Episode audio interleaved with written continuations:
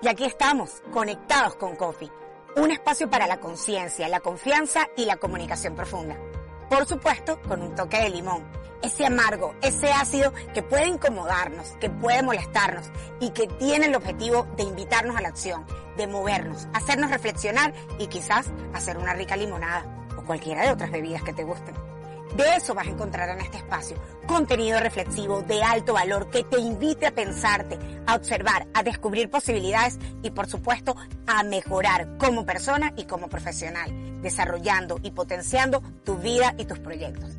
Quien te habla, Carla Cofiño, coach profesional y mi inspiración es entrenar líderes y empoderar equipos. Así que en este espacio estaremos conectados a la distancia de una pantalla o de un audífono para seguir alimentándonos, creciendo y potenciando nuestra mejor versión.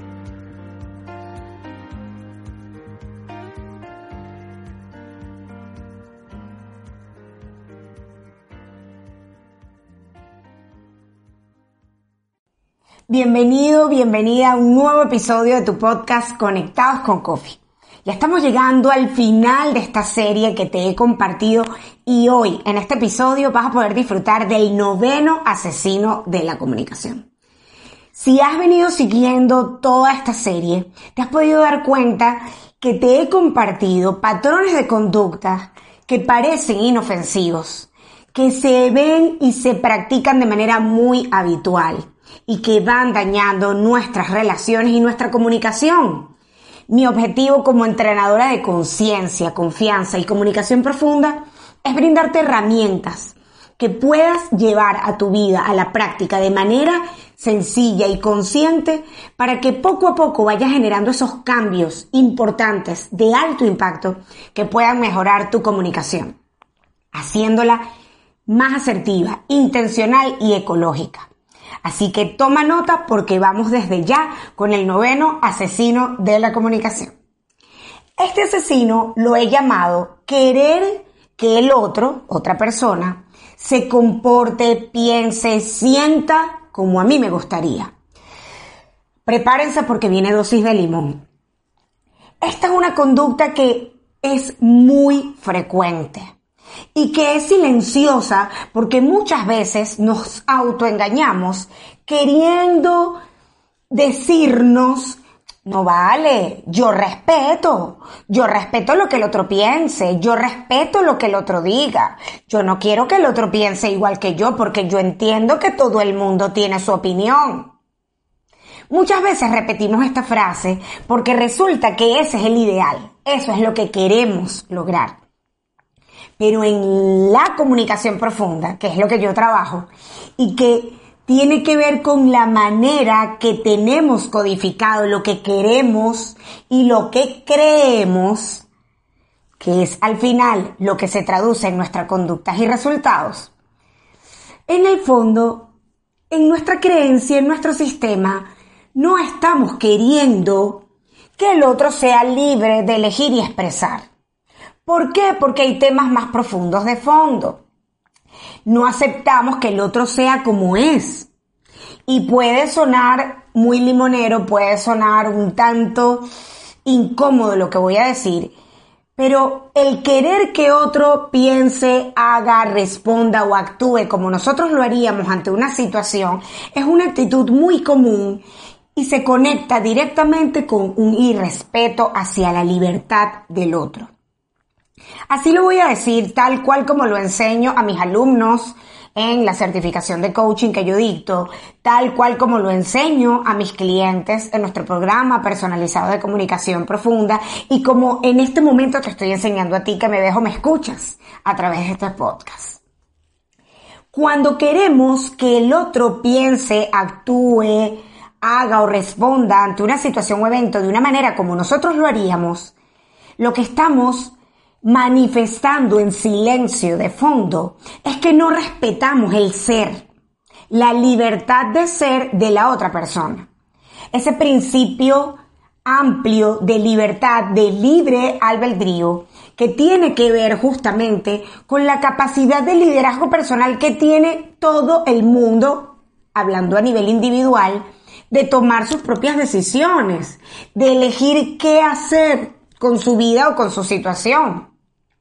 Pero es que si hubiera hecho esto, pero es que yo hubiera hecho tal cosa, ok, ese hubiera sido tú. Y ahí estoy utilizando una palabra que a nivel de comunicación profunda tiende a maltratar, el hubiera. El hubiera es aquello que pude haber hecho pero no hice. Y como no hice, no ocurrió. Y como no ocurrió, es decir, no pasó en el pasado, no lo puedo modificar. Entonces, ¿qué sí puedo modificar? Mi presente. Y mi presente, para que sea más asertivo, intencional y ecológico, es decir, no cause daño a terceros, lo ideal es que aprendamos a respetar que cada quien tiene libertad de ser y poder de elegir. Son dos principios que se funden en uno solo y tienen que ver con libertad, tiene que ver con aceptación de que el otro, es decir, persona, hombre, mujer, el género que sea, tiene la capacidad de actuar como mejor le plazca. Eso tiende a incomodar. Y yo pongo un ejemplo de muchísimos ejemplos que tengo a partir de mis clientes y de mi propia vida, de mi propia experiencia. Cuando yo le digo a alguien, sobre todo lo voy a poner como un ejemplo como a nivel familiar, que es como el círculo más cercano y con el que tendemos a ver de manera más clara estos ejemplos. Con una persona cercana de mi familia, no sé, con mi esposo, con mi esposa, yo agarro y le comento, ay mi amor, yo creo que sería súper que tú hicieras tal cosa. Eso hasta ahí pareciera no dañar. Y entiendo dañar por invadir el espacio del otro y respetar la capacidad del otro de tomar sus propias decisiones. Dañar es ofender al otro. Aquí no estoy diciendo ninguna ofensa, ninguna grosería, pero sí estoy tocando el respeto hacia la capacidad del otro de, tomar su propia decisión. Entonces, cuando yo le digo al otro que yo lo haría de tal manera, ahí está muy claro, eres tú el que lo harías de esa manera, no el otro. Carla, ¿qué puedo hacer yo en ese caso entonces? Porque yo hablo así.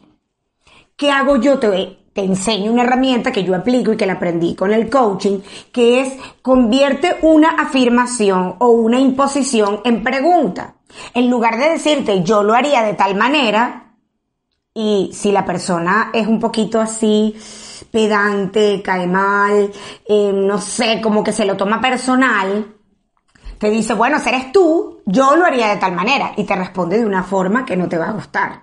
Porque lo que está de fondo es que tú estás irrespetando su capacidad de tomar decisiones, su capacidad de hacerse cargo de lo que le corresponde ante la situación.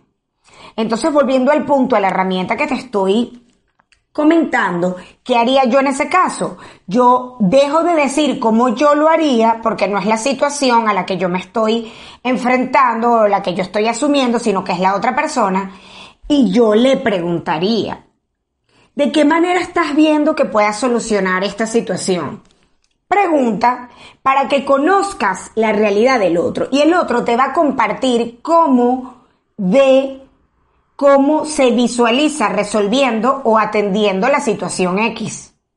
Bien, cuesta al principio, claro que cuesta, como todas las herramientas que te he compartido a lo largo de este podcast. ¿Y por qué cuesta? Porque venimos entrenados para faltarle el respeto al otro. ¿Y cómo le falto el respeto al otro? No le tengo que insultar para faltar el respeto.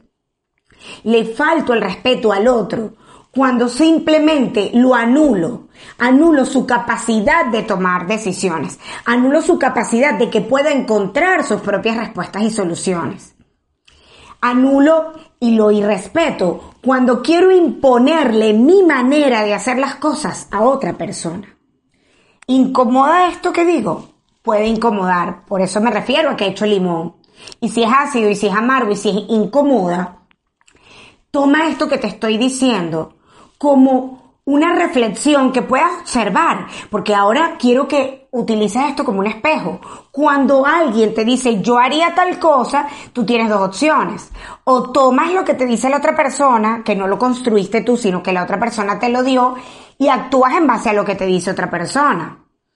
O tomas lo que te dice la otra persona, agradeces la opinión y construyes tú tu propia solución. No anulas ni invalidas la opinión de la otra persona. Lo tomas, lo agradeces, ves qué elementos puedes tú considerar, pero al final la decisión es tuya. El cómo tú vas a actuar es tuyo. La conducta que vas a tomar es tuya. Y allí es donde desarrollamos nuestro liderazgo personal. Pero cuando yo estoy basando mis decisiones, mi conducta, lo que yo hago en base a lo que otro dice, yo estoy anulando mi liderazgo personal. Y eso que tiene que ver con comunicación profunda, muchísimo, porque nosotros nos comportamos y actuamos y nos expresamos verbal y energéticamente, porque hay algo interno que nosotros decidimos, hay algo interno que primeramente pensamos y sentimos.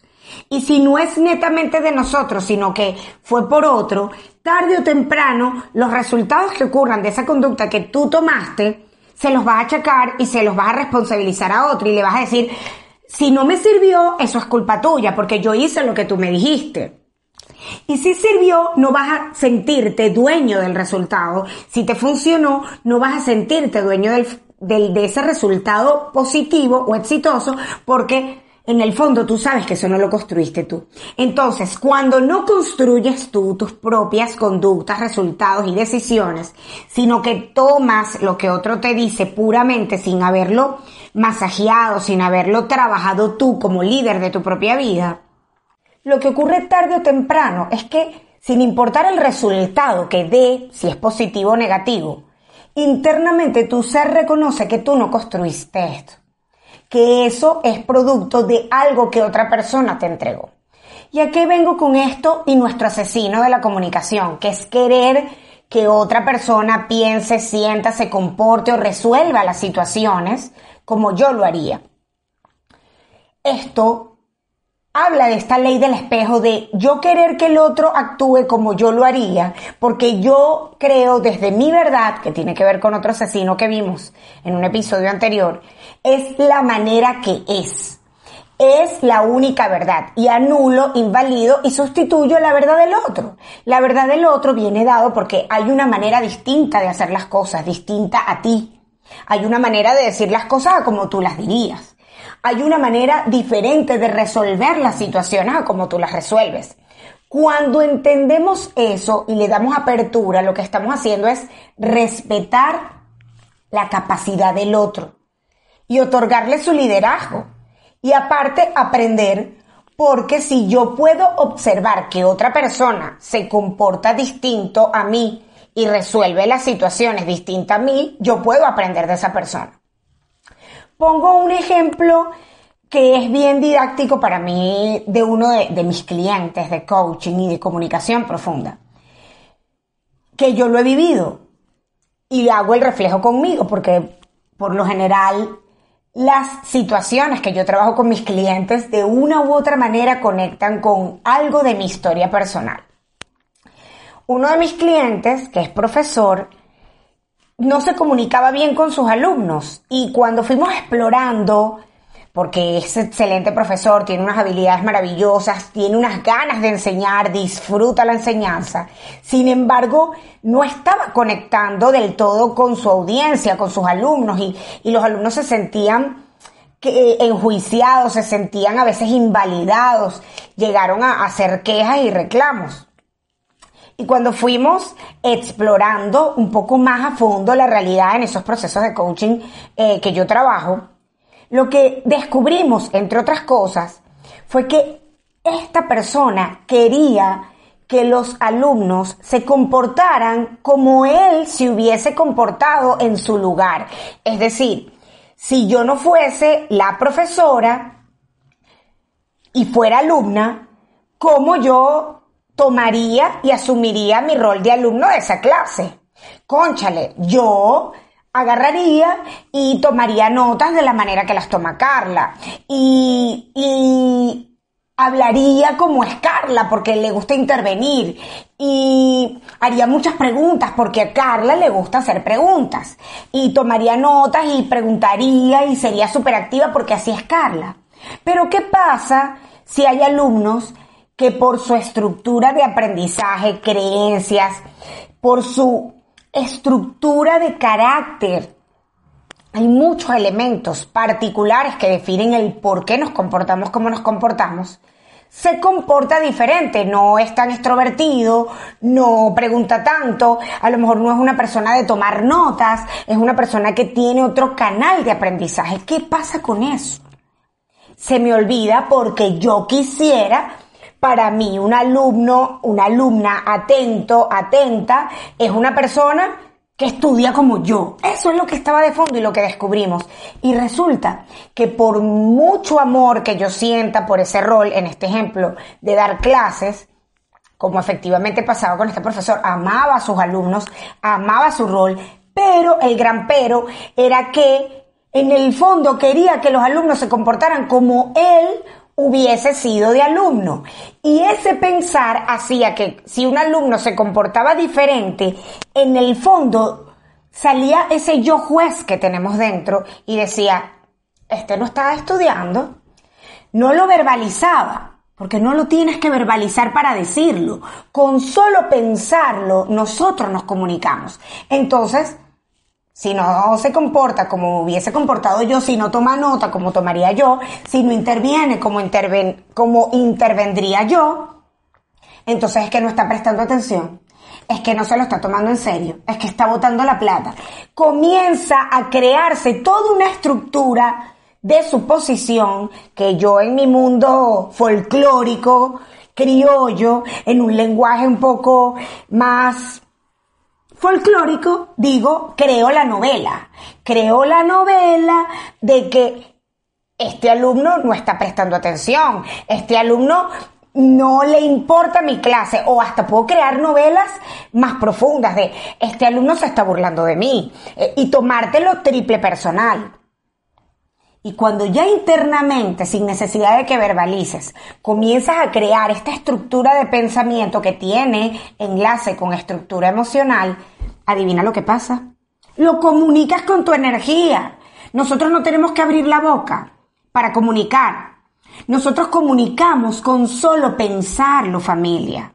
Y lo digo, lo digo a mis alumnos, a mis clientes, te lo digo a ti que me ves y me escuchas el cuidado de nuestra comunicación va más allá de que yo te diga utiliza esta palabra, utiliza esta, evita esto, evita lo otro, porque eso es corrección de forma. Yo trabajo con la comunicación profunda y la comunicación profunda lo que nos enseña es de qué manera te estás hablando tú a ti, de qué manera ves al mundo, porque de esa manera profunda, determinada por tus creencias, determinada por tu sistema personal, es que te vas a conectar o a desconectar del otro. Entonces, Carla, ¿cómo, cómo hago? Aquí te estoy dando estas herramientas. Comienza a aceptar que el otro tiene capacidad de hacer. Si el otro no se comporta como tú, adivina qué se debe. Porque no eres tú. Pareciera obvio, pero no es obvio, nada es obvio. Como dice mi querido Pepe del Río, mentor, coach, lo obvio causa ceguera porque no es obvio, algo que pareciera obvio ocurre muchísimas veces. El otro no eres tú y sin embargo el otro se parece mucho a ti, que es también la gran paradoja. No, no soy yo, pero una buena parte del otro se conecta conmigo y yo la tengo. Entonces el otro es libre de comportarse, pensar, sentir, decir como mejor le plazca. ¿Qué es lo mejor que puedo hacer yo? Preguntar, validar para disminuir y dejar de suponer. Le digo al otro, en este ejemplo que yo les colocaba, cuéntame, ¿tú tomas nota, no tomas nota? ¿Cómo, cómo disfrutas la clase? ¿Hay algo de la clase, de lo que yo te esté dando, que te, que te parece interesante, algo que te parece aburrido, fome, fastidioso, con toda confianza me lo puedes decir utilicemos algo tan básico como preguntar y explorar para conocer la realidad del otro y dejar, dejar de suponer y crear novelas y crear y alimentar con esas novelas a este asesino de la comunicación que es querer que el otro se comporte. Otra manera de identificar que yo estoy aplicando a este asesino es cuando alguien habla en una conversación y vengo yo y digo, ay sí, porque sabes, yo haría tal cosa y yo hubiese hecho y, y yo le digo tal cosa si yo fuera tú, yo haría esto. Miren, esto es tan común en las conversaciones y lo que está de fondo es maltrato, porque te lo voy a decir con todo el amor y limón del mundo. A menos que alguien te pregunte qué piensas tú y cuida muy bien tus opiniones porque pueden ser usadas por el otro de manera no útil, cuida bien tus opiniones, pero si no te piden una opinión, usted no diga yo porque usted está anulando al otro. O pregunte y, valide y diga, tú quisieras saber qué haría yo en tu lugar. Y si el otro te da permiso, regálale tu visión, compártesela y valida o incluye que es tu visión y no significa que él o ella tengan que hacer eso. Eso es respetar. Por eso yo a mis clientes, a mis seguidores, a mis alumnos, cuando me dicen, coach, profe, Carla, ¿qué harías tú? Yo le pregunto, primero me gustaría saber qué harías tú antes de yo decirte qué haría yo. Y eso tiene de fondo algo que yo enseño en coaching que se llama economía mental. No lo voy a explicar en este podcast, pero yo evito decirle a la persona qué haría yo antes de que la otra persona me diga lo que va a hacer, porque quiero que construya su propia decisión, que era lo que te explicaba en los minutos iniciales de este podcast. Respetemos al otro. No queramos que el otro se comporte como nosotros, porque no, el otro no soy yo. Regalémosle la oportunidad de que construya sus propias decisiones. Respetemos la capacidad de liderazgo del otro. Y si creemos que el otro no tiene liderazgo, enseñémoslo a que sea líder. Ese es mi trabajo. Enseñar que el otro puede construir sus propias decisiones. Disfrutar de eso, de que se dé el permiso. Y entender que todas las personas tienen una manera particular de operar cuando aprendo eso desde el ser, no porque me lo repito y lo afirmo, sino que lo entiendo desde el ser, estoy practicando muchos valores de alto nivel de conciencia, estoy practicando la aceptación, estoy practicando el respeto y estoy apoyando a otra persona que desarrolle su liderazgo. Así que si atiendes este asesino de querer que el otro se comporte, diga, piense, haga y resuelva las situaciones como lo harías tú, estás matando muchas más cosas. No solamente una comunicación, no solamente las relaciones. Estás derribando y debilitando la posibilidad de que el otro sea líder de su propia vida. Estás anulando la capacidad también de aprender de cómo el otro puede hacer algo distinto a ti. Así que ahí lo tienes. ¿Qué puedes hacer? Vuelve a escuchar este podcast tantas veces como sea necesario. Compártelo con aquel que le sea útil, que le caiga limón para que haga limonada y recuerda que siempre, siempre podemos trabajar en mejorar de manera profunda la manera como vemos el mundo, porque solo así como vemos nuestro mundo y como vemos el entorno es que vamos a poder construir relaciones que perduren, relaciones sanas, balanceadas, basadas en una comunicación profunda, asertiva e intencional. Espero que este podcast te haya gustado. Falta poco para que culmine esta serie. Compártelo para que llegue a muchísimas más personas y estas herramientas nos ayuden a muchísimos más a mejorar nuestra comunicación. Nos vemos en un próximo podcast. Ya eres parte de Conectados con Coffee, una comunidad que nació para brindar herramientas, prácticas, vivencias que puedan ayudarte a sumar, multiplicar, mejorar y potenciar las áreas que son esenciales en tu vida y tus proyectos, como la comunicación, las relaciones, tu potencial, el trabajo con equipos y todo lo que tiene que ver con las relaciones a todo nivel, personal y profesional. En mi experiencia como coach profesional, como docente, profesora y acompañando a personas y equipos en distintos objetivos de índole personal y profesional, he consolidado un conjunto de información, de conocimientos y de experiencias que comparto contigo para que tú también las puedas llevar a tu vida. El objetivo es que Conectados con Coffee llegue a muchas más personas y tú eres parte importante de ese propósito. Por eso te invito a que compartas este podcast, este video con todo aquel que le pueda sumar y le pueda agregar valor a su vida. Asimismo, te invito a que me sigas en todas mis redes sociales. Me encuentras como Carla Cofiño, Coffee CC, en Facebook, Instagram, LinkedIn, TikTok y YouTube, para que sigamos conectados en todos nuestros canales con toda la info de valor que te agrego para que sumes y multipliques a tu vida. Este espacio también es posible gracias a la plataforma de formación profesional y transformación personal BCF Group, la cual lidero junto a mi socio de vida y un equipo extraordinario. Estamos especializados en entrenarte en lo que hoy es tendencia en el desarrollo personal y profesional, en el coaching, el marketing digital, disciplinas de comunicación y oratoria y muchísimo más. Así que sigue conectados con Coffee en esta comunidad y ayúdame a expandir, a llegar a muchas más personas para que tu vida y tus proyectos sigan mejorando y potenciando.